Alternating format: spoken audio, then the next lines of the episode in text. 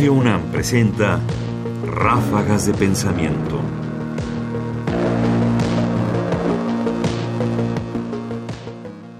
Dignidad humana y políticas públicas. Lo hemos visto en estos días, pero es algo que por supuesto está a todo lo largo de la política pública de este país desde hace mucho tiempo. Se ejecutan políticas sin considerar la dignidad de las personas. Simplemente se llevan a cabo como unos programas que no miran al hombre que está al final y que va a ser receptor de estos programas. Escuchemos a Paulette Detterlen, filósofa, profesora emérita de la Universidad Nacional Autónoma de México, investigadora del Instituto de Investigaciones Filosóficas, quien ha abordado este problema. Una formulación muy, muy poderosa va a ser la que nos da John Rawls y un actor contemporáneo que se llama Thomas Pogge sobre lo que es eh, la dignidad de los hombres. Digamos que a partir de la formulación de Kant se pueden extraer tres elementos muy importantes. Un elemento que es la dignidad de los seres humanos, el respeto que le debemos a los seres humanos, y luego traigo como otra idea de un autor que ha sido menos famoso que lo que es Rawls, que se llama Bishail Margalit, que tiene un libro que se llama La sociedad decente. Entonces veo el concepto de dignidad. Los autores que lo han tratado lo que comentan es que es un concepto inherente de los seres humanos.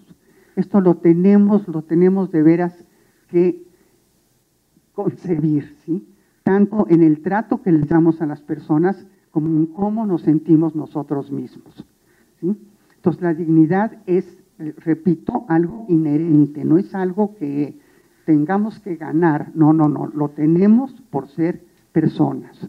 Y justamente cuando hay actos, por ejemplo, que van en contra de esta dignidad, cuando estoy viendo a personas que los tratan simplemente como medios, cuando, por ejemplo, un sistema de salud no da el servicio necesario a estas personas, ¿sí? como pasa, como hemos visto que pasa muchas veces, cuando, por ejemplo, eh, no se dan los apoyos suficientes para reconstruir una ciudad que acaba de derrumbarse, digamos, no se está considerando la dignidad de las personas.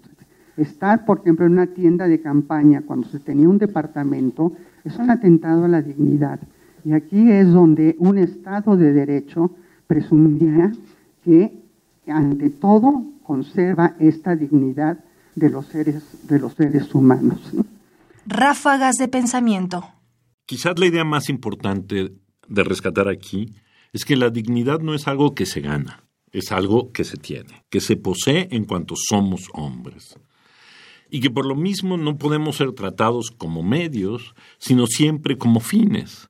Es decir, que finalmente la estructura de pensamiento de quienes llevan a cabo políticas públicas debería de ser la dignidad de las personas como un punto de partida y no como algo que en algún punto se merezcan por alguna razón. Y ella pone, me parece, ejemplos muy claros de cómo a menudo en este país no se toma en cuenta la dignidad de las personas a la hora de instrumentar las formas.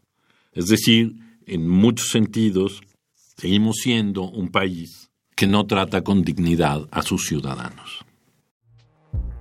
Fragmento de la participación de Paulette Dieterlen-Strock en el ciclo de conferencias Diálogos contra la corrupción sobre la ética en el servicio público, publicado el 4 de septiembre de 2018 por la Secretaría de la Función Pública. Comentarios: Ernesto Priani Saizó. Producción: Ignacio Bazán Estrada. Más información en la página ernestopriani.com. Busca el podcast en www.radiopodcast.unam.mx diagonal podcast.